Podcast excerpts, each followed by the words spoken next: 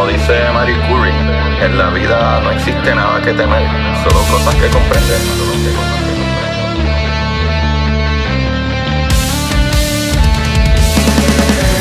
Recuerden correr y buscar la manera de aprender que más le divierta.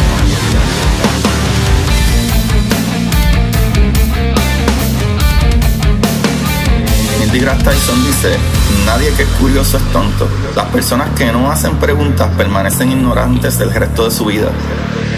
Y para ustedes, esto es curiosidad científica.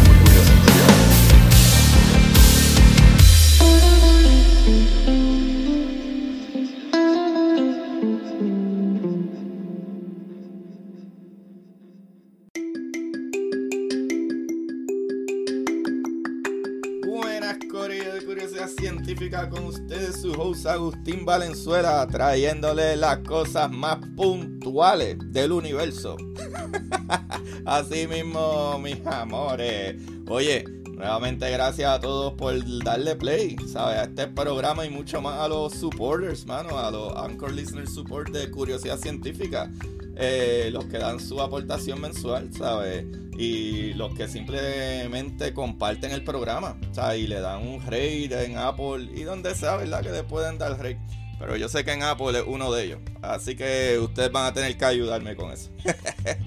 Corillo, hoy vamos a hablar de algo que está muy a tiempo. Ya era hora. que muchos ponen aquí. Todos son intended. Todos son intended. Corillo, hoy vamos a hablar de algo muy maravilloso. ¿Quiénes sabían? ¿Quiénes sabían sobre los relojes atómicos? Así mismo es, Corillo. Pues vamos allá, Corillo. Hablemos de la historia de estos primeros, los relojes atómicos. Conocemos con una idea, ¿verdad? Eh, que surgieron antes del siglo XX y del desarrollo de herramientas previas, tanto de Kelvin como de Isidore Isaac Rabi pues de ahí nace el reloj atómico. Ustedes van a ver qué maravilla es. Cuando ustedes eh, están pensando en atómico, ¿verdad? Que piensan en átomos y núcleo y todo eso. Pues así mismo, papá. Hay un reloj eh, que lleva años ya y se utiliza en, en, todas estas cosas maravillosas del espacio porque es excesivamente preciso. Pero ustedes dirán, ¿cuán preciso es? Me pierdo el juego de los Lakers, me pierdo no sé, la visita a mi doctor, ¿cuán a tiempo puedo llegar? Pues ya ustedes verán, ya ustedes verán. El primer reloj atómico lo creó Willard Frank Levy en 1949, ¿verdad? basándose en la resonancia magnética eh, molecular. Ustedes van a entender eso ya mismo porque se voy a explicar todo, mira, en arroz con habichuela, como mi libro. Así que, Corillo, este muchachito, Willard Frank Levy, eh, creó, ¿verdad? O construyó el primer reloj atómico en 1949. So ya entonces ustedes saben, ¿verdad? Mis muchachinguis, que esto tiene más de 70 años que existe. Ahora, ¿saben? En aquel tiempo eh, estaba, ¿verdad? Ese reloj estaba hecho de amoníaco, ¿verdad? Que, que es un elemento. Pero ya van a entender esa parte de los elementos. ¿Sabe?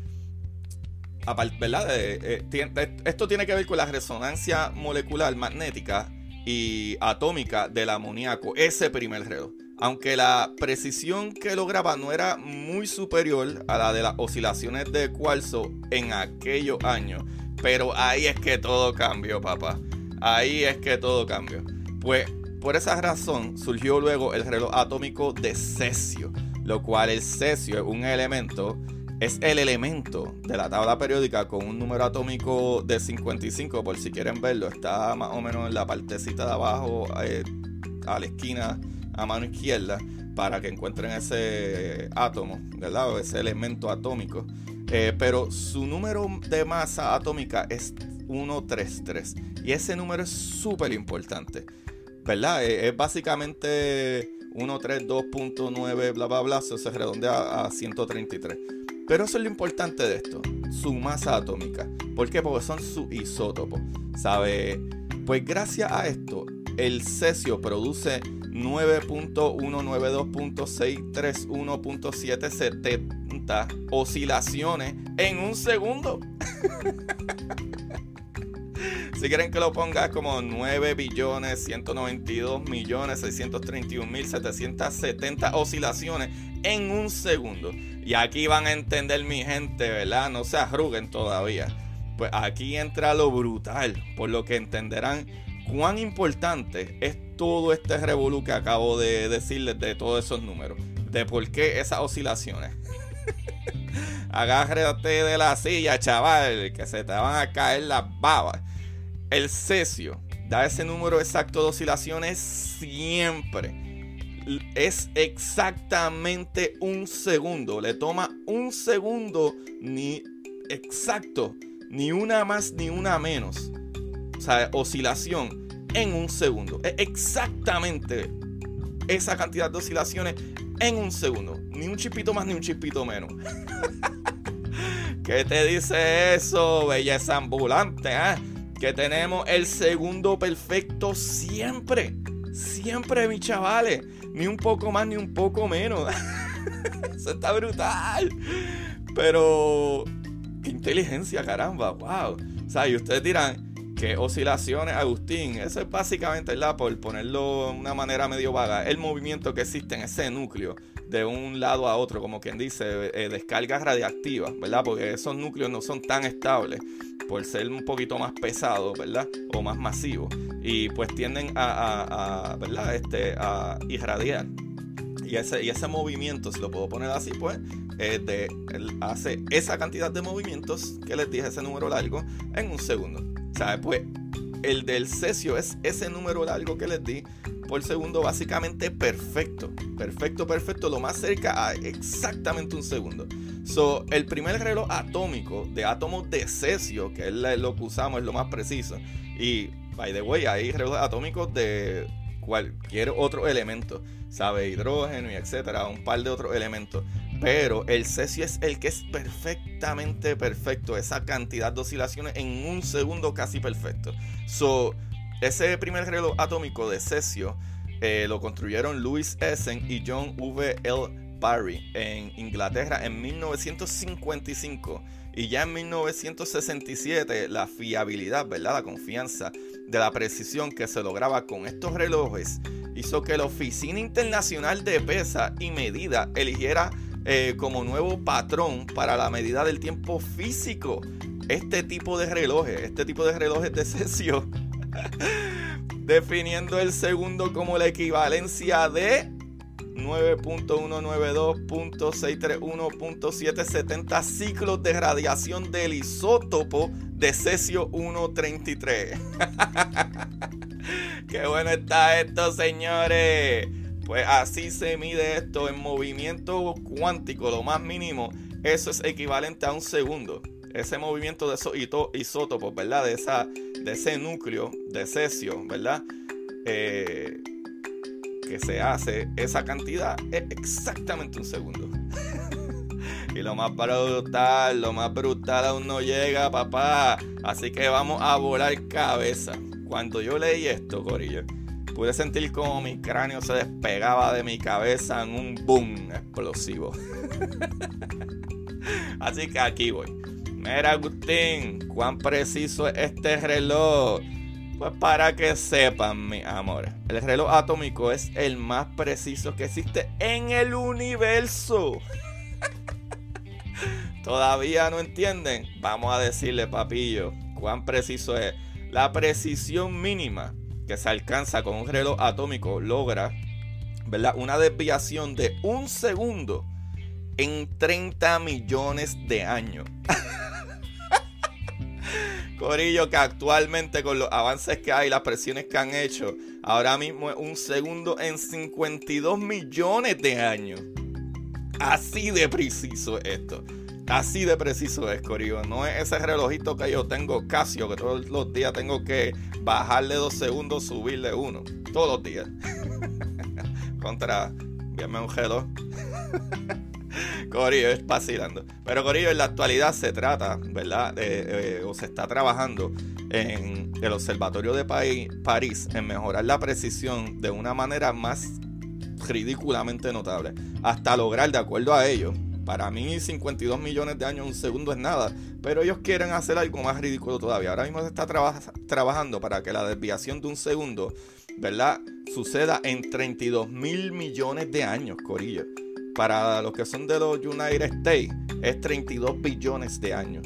Ah, en un segundo se desviará en 32 mil millones de años. Eso es ridículo, eso es más, Corillo. ¿Sabe? Lo, lo que supondría una desviación de un segundo en un número de años que supera o superaría con crece el doble de la edad que tiene nuestro universo. Eso está al carete. Corillo, para hacerse una de verdad una idea de la precisión que, que, logran estos relojes. Así de ridículo está esto. ¡Wow! Corillo. O algo más brutal todavía. ¿Verdad? Los relojes atómicos mantienen una escala de tiempo ¿verdad? El denominado Tiempo Atómico Internacional, TAI por sus siglas, Tiempo Atómico Internacional, que es un estándar atómico utilizado para medir tiempo astronómico, o sea, tiempo ¿verdad? propio de cuerpos celestes. Desde que existen estos relojes, la medida de la unidad de tiempo en ¿verdad? el segundo se desliga de fenómenos astronómicos, por lo que en la actualidad la navegación, ¿verdad? Y la aviación se basan en estos tiempos. O sea, así de perfecto tienen estos, ¿verdad? Este, los ingenieros y obviamente pues los vehículos que necesitan guiarse por, por tiempos, minutos, segundos, así de preciso, ¿verdad? Todo esto, estas personas que bregan con navegación, este es el tipo de reloj del que ellos se basan. Incluso, ¿verdad? Cada satélite GPS, ¿verdad? Que orbita la Tierra lleva cuatro relojes atómicos, corillo. O sea, de manera que el sistema de posición geográfica, ¿verdad? O, GPS, GPS, como se dice, alcanza, ¿verdad? alcanza su precisión gracias a estos relojes atómicos. O sea, y logra, ¿verdad? Su fiabilidad, ¿verdad? Su confiabilidad para ubicar posiciones basándose, ¿verdad? En la multilateración. Y ahí venimos de nuevo, muchachones. ¿Y qué es la multilateración? Pues chavales, nuevamente en palabras sencillas, ¿verdad? La multilateración es la distancia, ¿verdad? Básicamente la distancia entre el satélite que tiene el GPS y, por ejemplo, tu carro y la velocidad que tú vayas y eso, ¿verdad? Y va corrigiendo, ¿verdad? Tu posición cada vez más detallada y hace su propio cálculo básicamente de dónde debes estar más o menos para localizarte tú en tu GPS por donde tú vas. Pues gracias a eso. Qué bello es todo. Wow, muchacha. Qué bueno está este episodio, mano. Que, muchos términos hemos explicado ya. Esto está súper brutal. Pero papillo, esto no acaba ahí. Hay cosas más cool todavía. Como esto, ¿verdad? Eh, el tiempo universal coordinado, UTC.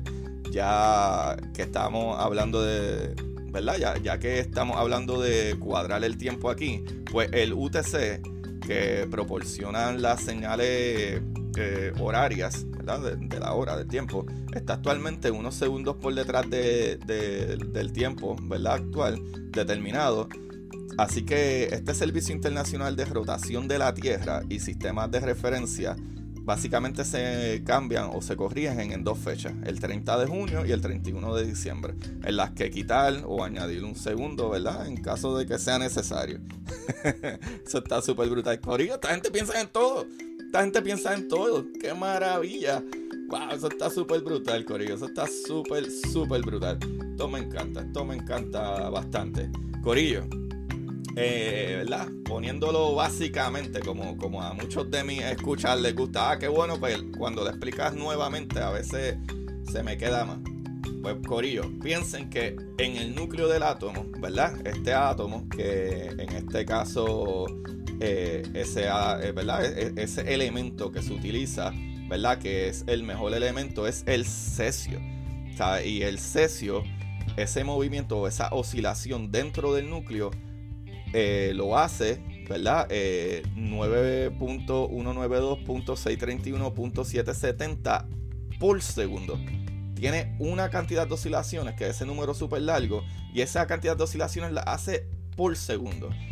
Ni una oscilación más, ni una oscilación menos. Está súper ridículamente cuadrado, por ponerlo así, de las oscilaciones que hace en un segundo. Por eso es que es tan específico el segundo.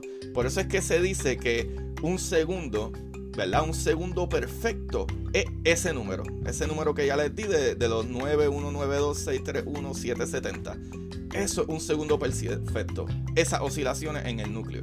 Y por eso es que se utiliza esto y se le llama reloj atómico. Porque brega en, eh, ¿verdad? Con, con, los átomos, con las oscilaciones que suceden, ¿verdad? Los movimientos y la descarga radioactiva que sucede dentro de un átomo. Que en este caso el mejor de ellos es el cesio. O sea, ese átomo de ese de elemento, el cesio, que tiene una masa, ¿verdad? Atómica o un isótopo de 133, es lo perfecto para ellos. Y eso está súper brutal. Pues ya sabemos que esta cantidad de oscilaciones cuenta por un segundo. Por eso es que es tan perfecto las oscilaciones, la cantidad que definen ese segundo, que estos relojes son los más, la más, lo más perfecto para medir el tiempo. Imagínense que es tan perfecto que como ya les dije, sabe, pueden pasar 30 millones de años, 30 millones de años antes de que, que haya una desviación de un segundo. Así de perfecto es. Esto está súper ridículamente brutal. Qué brutal está esto. Los relojes atómicos. Corillo, también quería añadir aquí, ¿verdad? Un detallito que encontré bastante nice porque encontré en diferentes páginas. Y por ejemplo, se habla que el diseño del primer reloj fue Harold Lyons. ¿Se acuerdan que al principio del capítulo les dije que William Frank Levy fue el creador? Pero aparentemente el diseñador fue Harold Lyons. No estoy 100% seguro porque solamente lo encontré en una página, pero hace un poco de sentido que en 1948 eh, Lions lo haya diseñado y que después en el 49, 1949, William Frank lo haya construido el primero. Y como dije, hay relojes atómicos de diferentes elementos. Lo que pasa es que el cesio es el elemento más brutal, exacto, preciso en sus oscilaciones que marcan ni una oscilación más ni una oscilación menos en un segundo. Ese es el número de un segundo, es esa cantidad de oscilaciones que hace el núcleo del cesio. Eso, eso es básicamente lo que es. Corillo, eso está súper brutal, eso está súper ready. Ahora, ¿de dónde yo saco esta información, chavales? Pues de relojes.com, de muyinteresante.es, de prucommercialre.com de instrumentos de medición.org y de nasa.org. Corillo, el librito de hoy, que quiero virar un poquito para atrás, saben que tengo una, una campañita tratando de hacer lo más que pueda para que se hable de la salud mental. Necesitamos hablar mucho más de la salud mental. Lo he mencionado muchas veces, y creo que uno de los libros que es súper maravilloso para darnos cuenta de que, mira, tenemos que trabajar con nosotros, tenemos que trabajar con nuestra mente, tenemos que trabajar, eh, ¿verdad? Con, con, las cosas que necesitamos ayuda. Como digo, y como han visto a los que me siguen Curiosidad Científica Podcast en Instagram, que hizo un video al respecto. O sea, eh, el cerebro, ¿sabes? Tu mente, tu cerebro, es parte de tu cuerpo. Igual que tú te puedes fracturar una pierna y está bien ir al doctor si tú sientes, ¿verdad? Que por alguna razón te sientes raro, te sientes down y etcétera. Es súper normal ir y buscar ayuda. Porque si igual no te funciona un brazo, el cerebro es parte de, tu cuerpo. Hay que, hay que darle atención y si, y si uno necesita ayuda, eh, es importante hablar de estas cosas. Pero uno de los libros que creo que es para cambiar eh, la manera de pensar de uno es eh, Can't Hurt Me. O sea, no me puede hacer daño. De David Goggins. David Goggins, este libro, cuando yo lo leí, eh, me voló la cabeza. Es súper fuerte al principio. Pero creo que habla de uno, ¿verdad? Este, tratar lo más que uno pueda de analizar, analizar y darse fuerzas, porque el cerebro es tan fuerte y él tiene ¿verdad? Algo que él dice que es súper impresionante y es súper cierto. Él habla de que el cerebro es la cosa que siempre llega a tiempo. El cerebro siempre llega a tiempo para darte dudas, para darte vagancia, para darte eh, eh, malestares, para ponerte dudas. Incluso cuando uno está haciendo ejercicio, el cerebro empieza rápido a, a molestarte y a decirte, ah, no, no, ya te duele una pierna, no, no, no, te duele la cintura, no, no, no. Y es el cerebro, el cerebro es súper fuerte. Y como es tan fuerte, tenemos que trabajar con él. Tenemos que darle más apoyo. Así que pueden buscar ese libro, que creo que los puede ayudar a, ver un tipo de mindset y lo difícil que a veces es, pero es buenísimo hablar de ello. Necesitamos hablar de ello, tenemos que popularizar la salud mental. Pues este libro de David Goggins, de Can't Hurt Me, es bastante bueno para eso. Ah, ¿verdad? Eh, lo único que no, no estoy muy de acuerdo es eh, el tipo de palabras que él utiliza, como en ocasiones habla de, como que, ah, no sea un... ¿Sabes? Y en verdad pues es algo machista, pero al mismo tiempo entiendo, Es la manera que se hablaba y en un momento no era, o no era un issue. Pero Corillo, a todos ustedes, o si conocen a alguien que ustedes entienden que necesita ayuda, tal vez ustedes mismos se pueden, ¿verdad? Este, instruir un poquito y buscar la ayuda para ayudar a esa persona que ustedes quieren. Y pueden llamar al 1-800-981-0023. 1-800-981-0023. Y es buenísimo, es buenísimo. A mí me encanta hablar con el, psicólogo. O sea, a mí me encanta hablar con el psicólogo y descargarme. Y aparte de eso, pues muchas veces hago meditación y hago ejercicio y otras cositas, pero si no fuera por mis descargas con el psicólogo, a lo mejor no podría, ¿verdad?, bregar, bregar el resto del día para hacer las otras cosas. Y es súper importante que lo hagamos y esto es popular, es súper popular. Tú tienes un brazo, tienes dedo, te rompe un dedo, te cortas la mano, es lo mismo. Puedes tener, eh, eh, eh, ¿verdad?, una fractura en el cerebro, aunque no sea física ¿verdad? Puede ser eh, eh, un daño psicológico y es muy importante que sigamos regando la voz.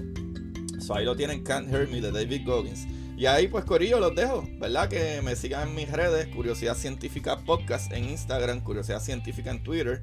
Y Corillo, eh, pueden apoyarnos en Anchor Listener Support. Aquí abajo en la descripción del capítulo hay un link, pueden entrar ahí, pueden dar desde 99 centavos al mes, al mes. Son 3 centavos al día, imagínense.